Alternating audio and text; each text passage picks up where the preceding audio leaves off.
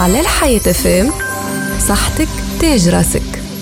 التهاب الأنف هو مرض التهابي يصيب بطانة الأنف يتسبب في سيلان مصحوب بأعراض مختلفة كحكة عطسان إلى آخره. فمشاكل خاص من التهاب الأنف كما نزلة البرد وهي في الحقيقة حالة فيروسية وهي من أكثر الحاجات اللي تصير خاصة في فصل الشتاء وتكون خفيفة. فما أنواع مختلفة من الالتهابات ينجم يكون حاد مزمن وإلا موسمي. الأعراض اللي تنجم تصير لكم حكة سيلان للخشم مع إفرازات مائية دموع وحمورية في العينين احتقان في الخشم وتوتر في منطقة الجيوب الأنفية. زادة تنجم تصير لكم حكة في الحلق متاعكم كما ينجم يصير لكم ضعف في حاسة التذوق والشم. تنجموا زادة تتعرضوا للإرهاق والتهيج والأرق إذا تواصلت الأعراض برشا أيامات. أفضل طريقة للوقاية من الالتهاب الخشم التحسسي هي أنكم تبعدوا على مسببات الحساسية وتنجموا تبدلوا العادات متاعكم. كما أنكم تسكروا البيبان والشبابك بعد ما تعملوا أي نشاط في الهواء الطلق لازمكم تعملوا دوش وتغسلوا مليح باش تنحيوا حبوب اللقاح من الشعر والجلدة متاعكم. هذه نصيحتنا ليكم صحتكم أمانة بين يديكم